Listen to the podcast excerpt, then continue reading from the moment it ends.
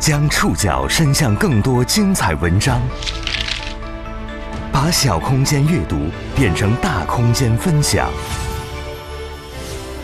宋宇选读，讲述现实世界里的真实故事，把小空间阅读变成大空间分享。欢迎各位收听今天的宋宇选读。今天为大家选读的文章综合了央视、新京报、澎湃新闻、民主与法制报的内容，将和大家一起了解十四年寻子路迎来团圆大结局。这两年，很多丢失孩子的家庭收获了喜悦的泪水。先是去年三月，寻子十五年的申军良找到了儿子申聪。再有今年七月，和儿子失散二十四年的郭刚堂和儿子重逢。这个十二月，电影《亲爱的》原型之一孙海洋也迎来了属于他们一家的团圆。我孩子离开我十四年五十七天，我今天终于见到了。电影里没有的结局，在现实里给续上了。宋宇选读，今天为您讲述十四年寻子路迎来。团圆大结局。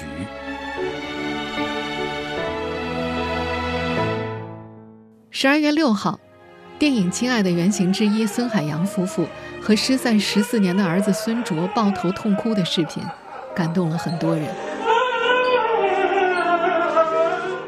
在这天，深圳市公安局刑侦支队举行的认亲仪式现场，孙卓出现的那一刻，孙海洋快步走上几步，紧抱住儿子，大哭起来。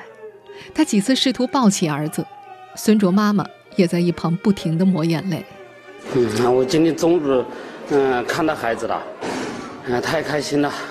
我十十四年零五十七天，我孩子离开我十四年五十七天，我今天终于见到了。在一家人喜悦的泪水当中，又一个跨越多年的寻子故事迎来了团圆大结局。这两年。很多丢失孩子的家庭，都收获了喜悦的泪水。去年三月七号，寻子十五年的申军良在广州警方的安排之下，如愿和儿子申聪相认。今年七月十一号，电影《失孤》原型郭刚堂和失散二十四年的儿子郭振兴在山东聊城相认。四个多月后的十二月六号，电影《亲爱的》原型之一孙海洋和失散十四年的儿子孙卓在深圳相认。孙海洋父子重逢之后，申军良也发视频祝福昔日一起找孩子的好朋友。孙卓和儿子申聪是同年同月同日生，二零一七年我们一起找孩子了。当时甚至我们就想，是不是这一天出生孩子特别不好找？去年三月份，孙聪找到了，一年多之后，孙卓真的找到了。相信更多的被拐孩子都能找到。在十二月六号的深圳。收获喜悦泪水的不止孙海洋一家人，另外两个离散十多年的家庭也迎来了团圆时刻。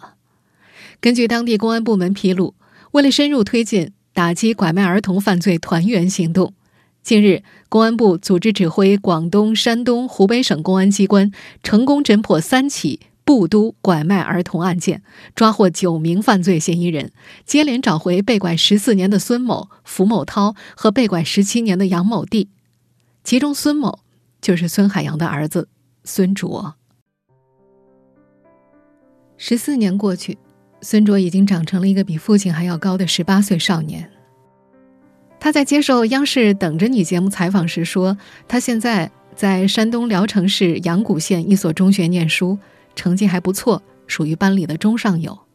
他是几个星期前才知道自己是被拐来的。”嗯，前几个星期的时候，本来好好上着课的，突然老师就把我给叫出来了，我还以为我犯什么事儿了，然后他就把我叫到办公室里，进去看见两个人，那两个人我也没见过，也肯定不是老师，那上来就跟我握手，非常的友好那种。突然听到警察告诉自己，他不是父母亲生的，这个少年非常震惊。我只知道我当时很懵，就很难接受这个事情。就是突然告诉我我不是我父母亲生的，让我怎么说呢？就是非常的震惊，然后也说不上是高兴还是伤心吧。就是就是好像愣住了在那里，是一点都不一点都不敢相信，也不接受的。这种事情在电视剧里我都见不到这种情况，更不用想发生在自己身上了。警方给他看了小时候的照片，他一眼就认出了自己。他们给我看了我小时候那个照片，虽然很小了，但是我一眼一眼看上去就觉得这个人是我。但是我对父母没有印象，但我对我自己有印象。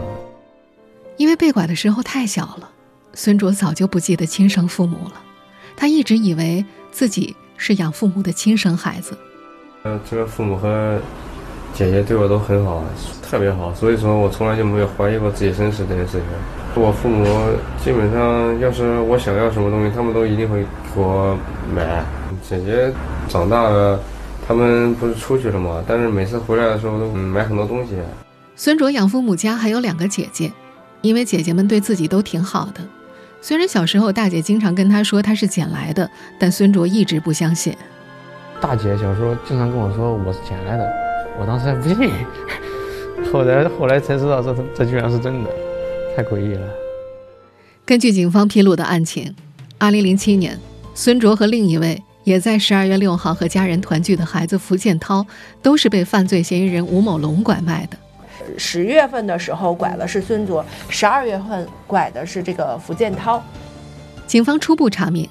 受害人符某涛当年在居住小区玩耍的时候，被犯罪嫌疑人吴某龙拐带至山东聊城其二哥吴某玉家中抚养至今。而孙卓被吴某龙拐卖之后，经亲戚介绍被送给了聊城的果某丽夫妇抚养。这位办案警官在央视等着你节目当中提到，孙卓的养父果某丽和犯罪嫌疑人吴某龙是远亲。嗯，拐了第一个的时候呢，是除了。他二哥有这个需求，吴某龙的他这个犯罪嫌疑人的大哥家爱人的堂弟家里头也想要一个男孩。办案警官还介绍，福某涛和孙卓得以和家人团圆，有赖人脸识别和人像对比技术的进步。专案组于今年九月期间，通过人像对比技术，发现一名山东籍男子是当年被拐的福某涛。而在进一步深挖案件的时候，发现了孙卓被拐的线索。这个案子找到这个孩子以后，我们的警察就是通过顺线深挖的这种情况，就找到了这个吴某龙，也是查出了他就是当时我们的嫌疑人不是有个录像吗？孙卓被拐的时候呢，对，然后就觉得跟拐孙卓的这个人是很像。就在这个同时，这个办这个案件的同时，我们那边的人像。呃，湖南常德那边的人像专家又找到了这个孙卓的这个线索，对，同时就会会上了，对，就是说我们的侦查破案和我们的这个技术比对是在同时的进行的，啊，然后就找到了我们的小孙卓。目前公安机关已经成功将吴某龙等犯罪嫌疑人抓获归案，相关案件正在进一步侦办当中。办案警官表示，两个孩子的养父母目前已经取保候审。和之前引发关注的数起寻亲案一样，孙海洋和孙卓的故事之所以牵动人心，是因为孙海洋曾在2014年成为电影《亲爱的》原型人物。和不少寻子家长一样，他坚持十多年寻子，并帮助其他家庭寻子的故事，感动过很多人。孙卓当年是怎么丢失的？宋宇选读继续播出，《十四年寻子路》迎来团圆大结局。妈妈，是不是就一个要求啊？听妈妈、爸爸的话，不到处乱跑，将来好好学习，听见没？谢谢谢谢叔。我们现在听到的这个片段就出自电影《亲爱的》。在这部电影当中。张译和张雨绮扮演的韩德忠、樊云夫妇，就是孙海洋家庭的原型。我们现在听到的这段剧情，也源于真实生活。在电影里，张译对着主角田文军刚刚找回来的儿子，絮絮叨叨的交代着很多话，然后离开酒席，躲到一边失声痛哭。而在现实生活中，孙海洋在田文军的现实原型彭高峰一家的认亲宴上，嚎啕大哭。就像彭高峰那里，我看到他的孩子回来，为为什么我的孩子没有回来？他那里在放放鞭炮，我真的想我的手上有一瓶农药，我吃点算了。与电影《亲爱的》当中张译扮演的韩德忠土豪的身份不同的是，现实生活里的孙海洋就是个小老板。孙海洋出身湖北监利县洪城乡农村，因为家境贫穷，十五岁到武汉打工。上世纪九十年代初，他靠经营包子铺成了年轻的万元户。二零零七年，儿子孙卓三岁半的时候，孙海洋攒下了几十万本钱。怀揣梦想来到深圳，他想让儿子生活在大城市，接受好的教育。其实我在小的时候，我也就想来这个最大的城市。那后来有了孙卓了之后，我就一定想把他带到深圳来，带到这个最美好的城市。孙卓刚刚一生下来的时候，我其实那个时候在湖南的永顺做生意，卖包子，生意很好。这年十月一号，一家三口来到深圳白石洲，这个城中村当时正好有一间店面出租。隔壁就是一家幼儿园，孙海洋把店面租了下来。他把三岁半的儿子送去幼儿园学习，日子似乎步入了正轨，向着孙海洋梦想中的方向发展。然而，这一切仅仅几天之后就发生了改变。那是二零一七年十月九号晚上，孙海洋结束了一天的生意，有些疲惫。做完作业的孙卓在门外玩耍，作业做完了，饭也吃了，无聊。他就跟我说了最后一句话，他说：“嗯，爸爸，我出去玩一下。”嗯，七点半钟的时候，那个时候呢，就是我知道孩子就在门口玩的，他的妈妈在店子里切葱的，根本就不想到说是有什么情况发生，孩子就在家门口玩，好，让他玩一下吧。然后我就在这个嗯床上呢，躺一下，一躺就睡着了。仅仅打了个盹儿的功夫，在门外玩耍的孙卓就不见了。孙海洋向邻居四处打听。旁边修鞋的师傅说：“你家亲戚说带孩子出去玩了。”孙海洋一听坏了，自己才搬来没几天，哪里有亲戚啊？对了五十米远的地方，就一个十字路口。我分析他是往左边，没有几个人走路的，嗯，这条巷子里进去了。我就朝这个巷子里，嗯，追进去。每跑到一个十字路口，我就不知道是往左还是往右，就很难判断。最后我跑了，嗯，十几公里路，没有什么原因。他立刻就报了警，但是当时的警方规定是人员只有失踪二十四小时才能立案。我们这儿需要说明的是，现在二十四小时的规定早就进行了修改。如果是十岁以下的少年儿童，或者是不满两周岁的儿童，不受时间限制，丢失之后家长可以立即报警。孩子丢了的第六天，孙海洋意外发现，他家附近有个小超市门口有探头。我就跟老板说，十月九号，我的孩子是晚上七点半到门口来玩的。然后呢，监控调出来，他就看了一分钟，就看到这个，嗯，一个人呢提着皮包，然后把孩子带走的。当时就是就是这个人把孩子带走的。监控录像里，一名大约四十多岁、身高一米六八的瘦瘦的男子，穿着白衬衫、灰色裤子、棕色皮鞋，给孙卓买了零食和玩具，随后消失在视频里。孙卓找到之后，办案民警还原了他被拐卖的细节。看这个小孩长得虎头虎脑的，他就问这个小孩要不要吃糖果，这个小孩不理他，然后他就在这个小孩面前丢一块糖果，这个小孩又捡起来，他再丢一块，这个小孩又捡起来，他就这样一块一块拿糖果把这个小孩轰走的。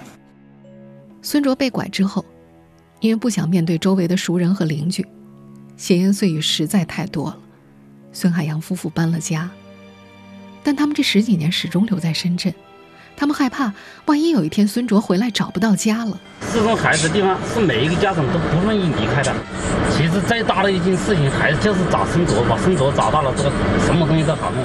他们还把原本生意红火的包子铺改成了寻子店，并且贴出了悬赏小广告，赏金从最开始的十万上升到二十万，在当时引起不小的轰动。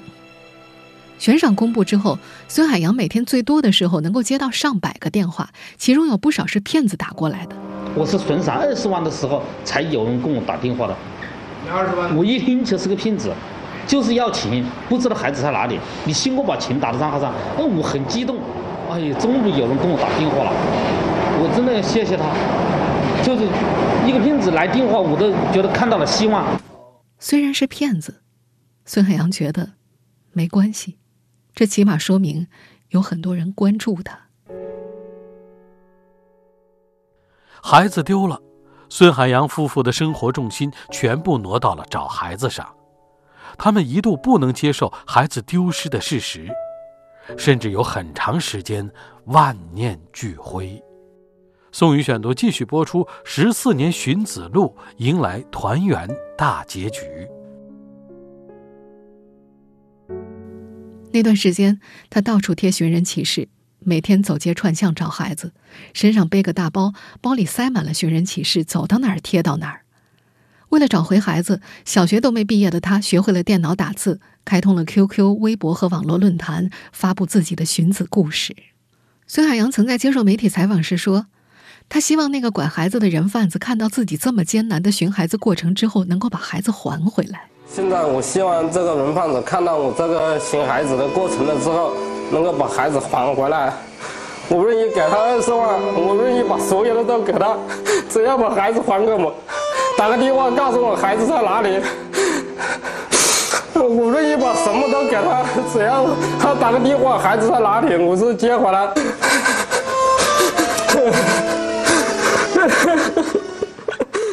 有一次，孙海洋在深圳宝安区贴完告示往回走的时候，看到一个好心人。帮他把掉下来的启事重新贴了回去，并告诉他自己的孩子也被拐走了。由此，他认识了五六个和他有一样遭遇的人。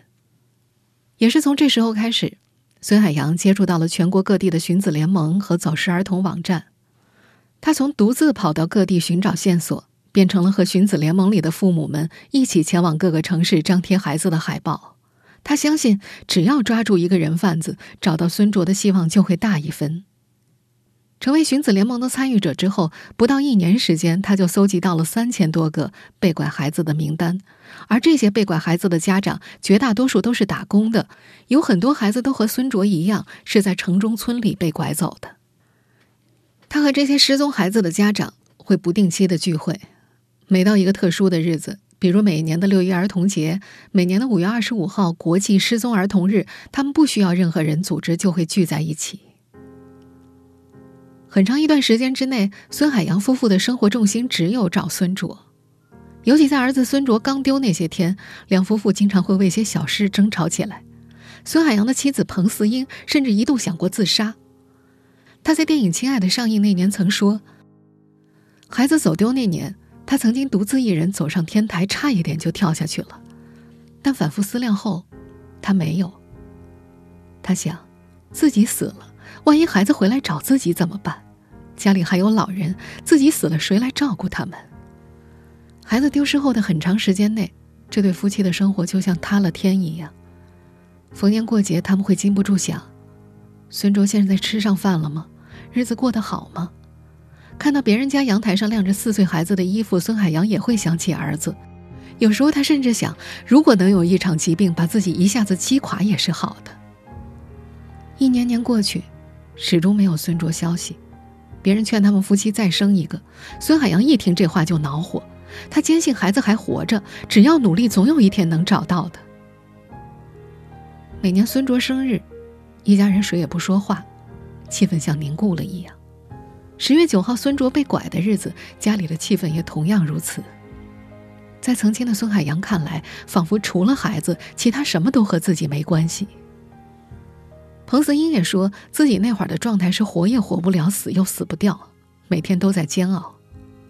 他的身体每况愈下，靠药物维持。有一天，两夫妻又为一件小事吵了起来。彭思英去厨房拿了把刀递给丈夫，跟孙海洋说：“你把我杀了吧。”他说自己活得太累了，还不如给自己一个痛快。孙海洋被镇住了，手握菜刀，愣愣地站在那儿。两夫妻抱头痛哭了一场。从那以后，他们好像想明白了，不能不顾身体不顾家，只想着找儿子。两人要好好活下去，为了儿子也要好好活下去。二零一三年。苦寻无果的孙海洋，放弃了不要孩子的想法。他们有了第二个儿子，取名孙辉，谐音“孙卓回来”。有了小儿子之后，孙海洋看着小儿子，脑海里总会浮现出孙卓的样子。不过，孙海洋和妻子在家里有一种默契，两人从来不和小儿子谈孙卓被拐走的事情，甚至没有主动对他说起过还有个哥哥。但孙海洋说，孩子心里是明白的，只是不愿开口去问，因为有一次他听到小儿子和别人说话的时候，忽然讲：“我还有个哥哥呢。”在寻子过程中，孙海洋认识了很多遭受同样痛苦的家庭。一年又一年，这些孩子被拐的家庭，有的幸运地找到了孩子，有的在一次次失望之后渐渐放弃了，还有的像孙海洋一样，一直在痛苦地寻找。十四年里，孙海洋也渐渐从帮自己找孩子，走上了帮别人找孩子之路。宋宇选读继续播出《十四年寻子路》，迎来团圆大结局。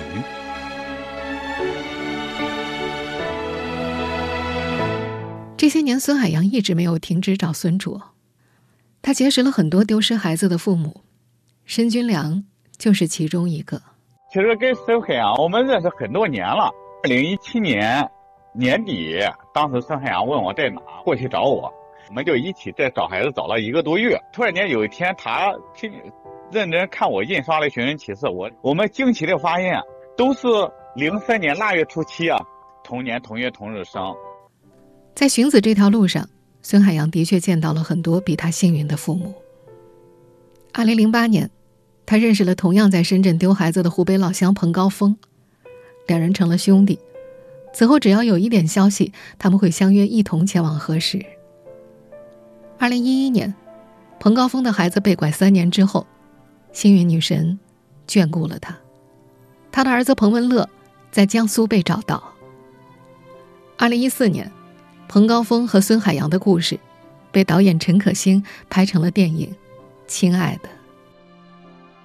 在这部电影当中，黄渤所扮演的那个角色的原型，就是彭高峰。电影《亲爱的》上映之后，网友们在为寻亲故事感动的同时，也有网友提出：这些失去孩子的父母找孩子这么多年了，他们是否应该逐渐回归家庭，转移自己的注意力？孙海洋当时在接受媒体采访时，无奈地笑着说：“他明白这个想法，但是作为丢孩子的父母，几乎是不可能做到的。这个就像一个不会愈合的伤疤一样。”寻子多年，孙海洋见过许多家庭因为孩子被拐而破碎，有的为了找孩子破产借贷，有的夫妻选择离婚，还有个别因为绝望而自杀的。他说：“那些停止找的父母，不是因为不想找了，而是真的找不动了。”很多孩子的父母因为常年奔波，身体出了问题，包括他的妻子。二零一四年，《亲爱的》上映时，孙海洋唯一的要求就是要把自己的电话号码加入片尾。这个电话号码，他十几年都没有变过。影片上映之后，的确有越来越多人了解到孙海洋的遭遇，并主动和他联系。他的电话响个不停，最多的时候一天接到一百多个电话。他的微信好友也爆满，一天有几千条信息。有很多人向他提供疑似被拐和走失儿童的线索。二零一九年五月份，在河北有一个孩子疑似孙卓，孙海洋激动万分，立刻去做了 DNA 鉴定。遗憾的是，两人没有亲子关系。这样的情况在这十四年里发生过很多次，每次孙海洋都是怀着期待前往，却失望而回。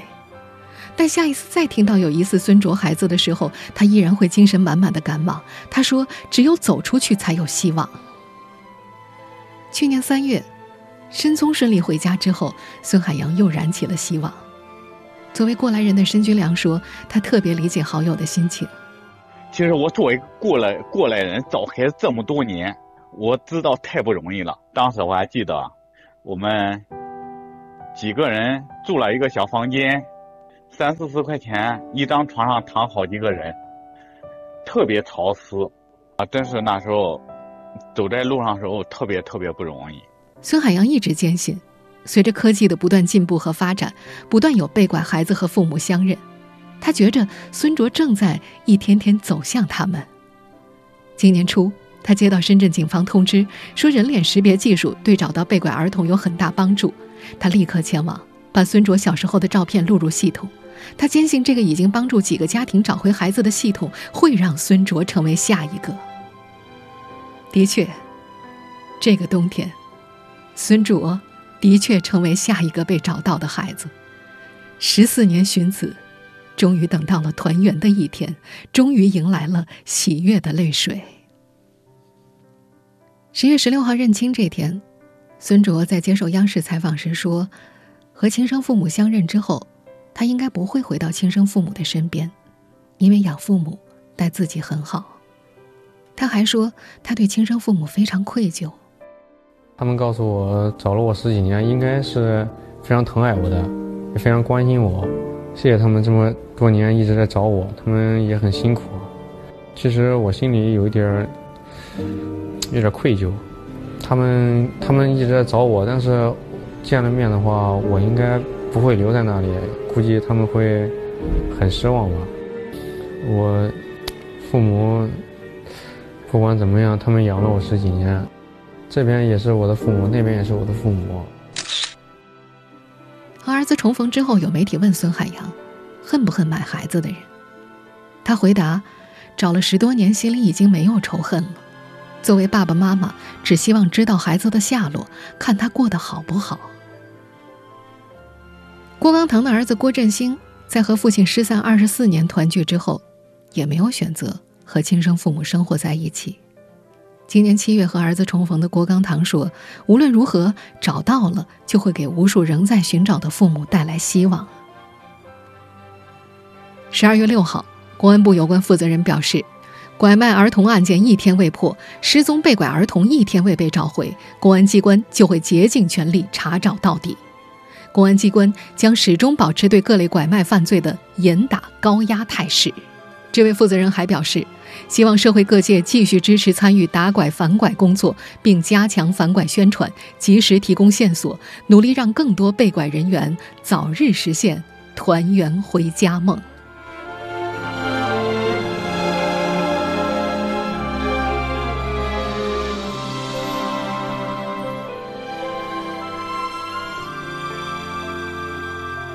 本期节目综合了央视、新京报、澎湃新闻、民主与法制报的内容。